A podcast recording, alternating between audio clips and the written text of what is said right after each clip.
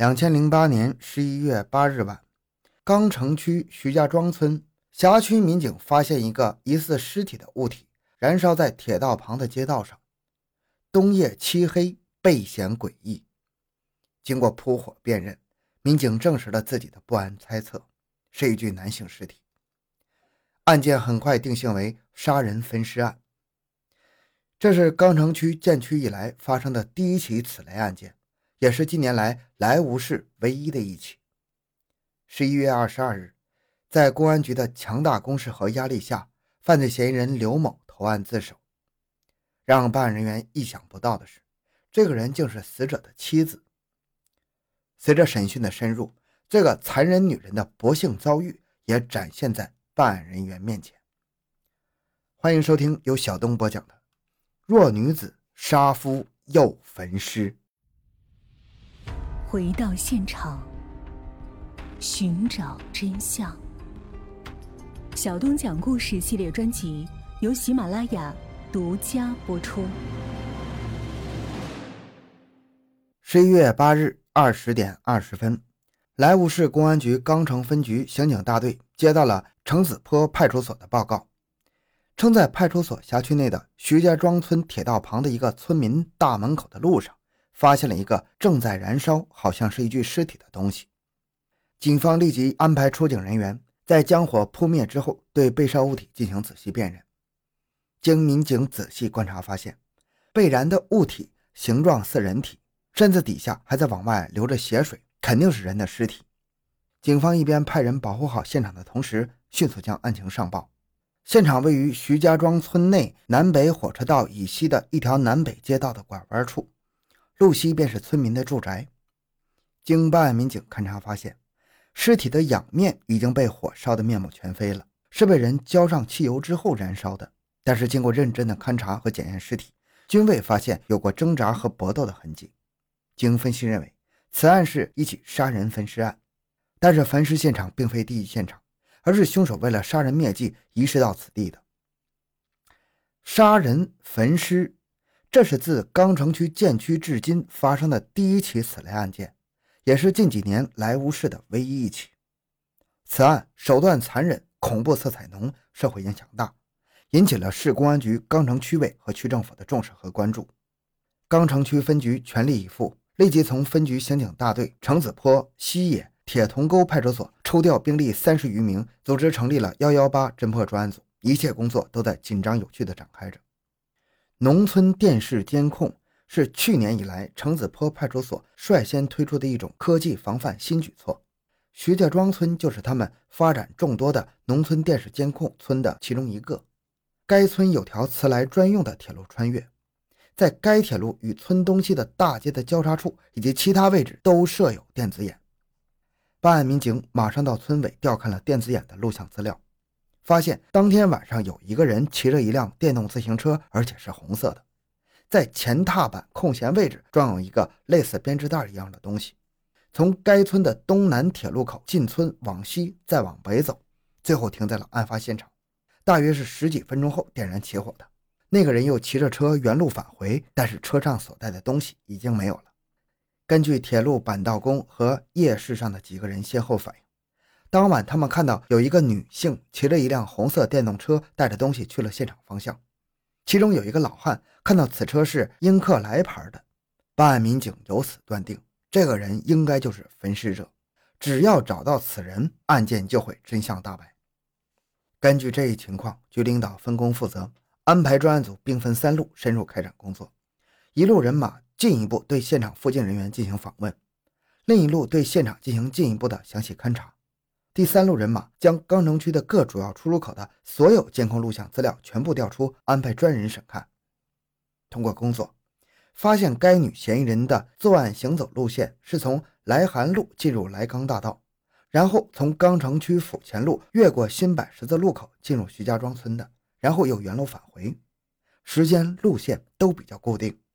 同时确定了该女的基本特征。年龄三十多岁，骑着一辆红色的英克莱踏板式的电动车，留短发。经过法医鉴定，发现死者胃内含有大量的安眠药成分。受害人是男性，年龄在四十岁左右，身高在一米六以上。现场留有一个容量二点五公升的塑料油桶和蓝白相间的塑料编织袋，分析是用于作案装饰的工具。根据以上情况和线索，办案组确定以查找受害人尸源和摸排红色英克莱电动自行车、塑料油桶、编织袋以及符合其特点的女性为主要目标，重点范围拟定在以铁沟派出所辖区为中心，以来函路为底线向西北方向辐射的区域。要求对拟定范围之内的村庄、厂矿企事业单位进行全面地毯式的排查，做到村不漏户、户不漏人。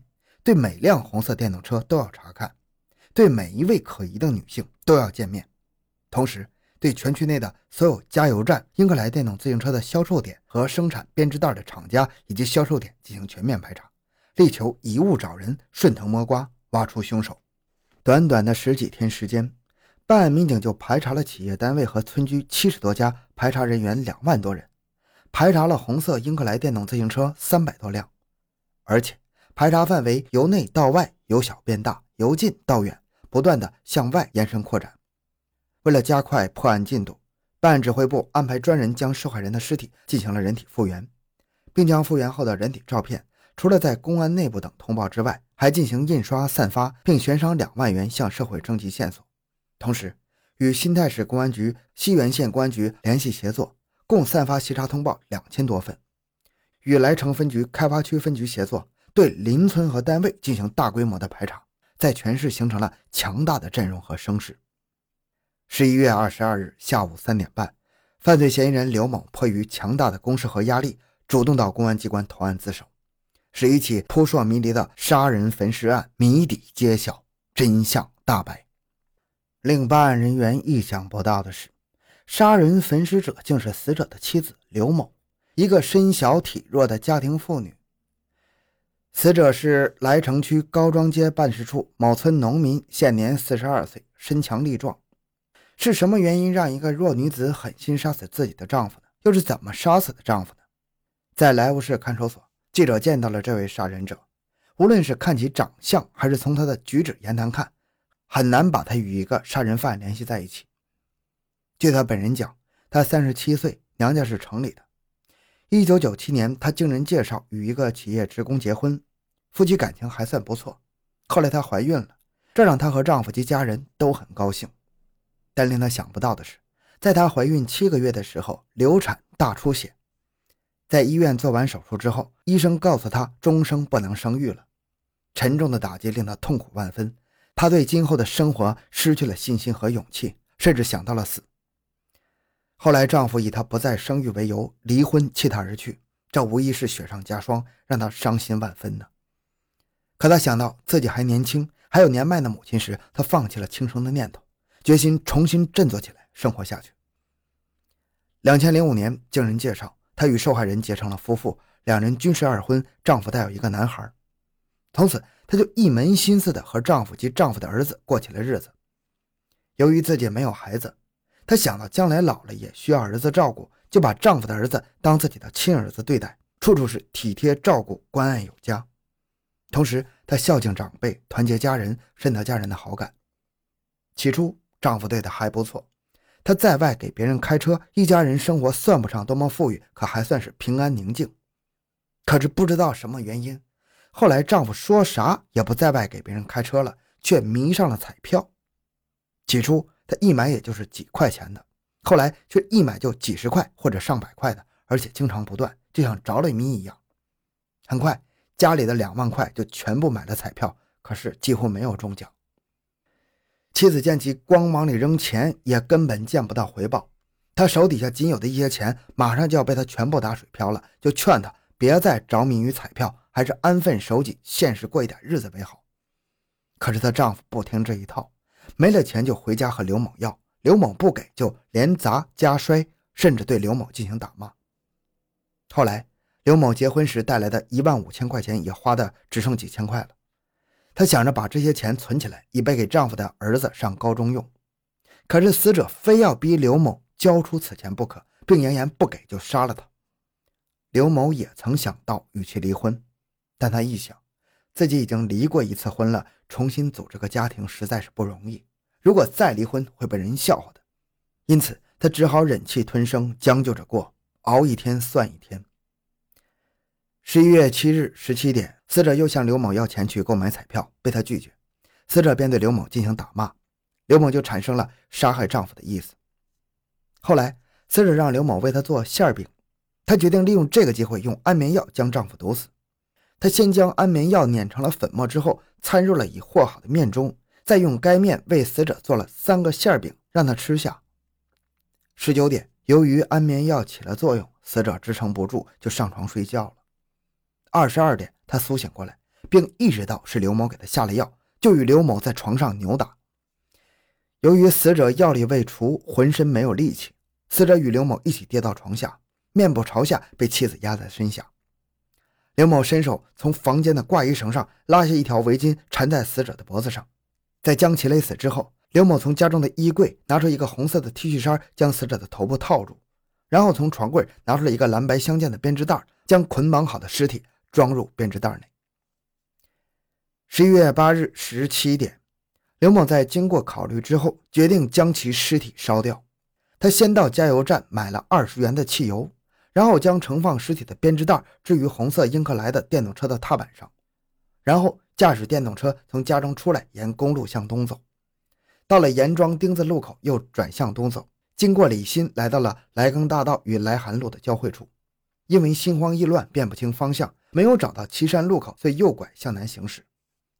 在经过南湖公园后，又转向向西行驶，沿路一直走到了徐家庄村。在走到焚尸现场时，死者的尸体从电动车上掉在地上，他就决定在此地把尸体烧掉，然后就将汽油浇在了尸体上，点燃后驾驶电动车离开现场。好，这个案子就讲到这里。小东的个人微信号六五七六二六六，感谢您的收听。咱们下期再见。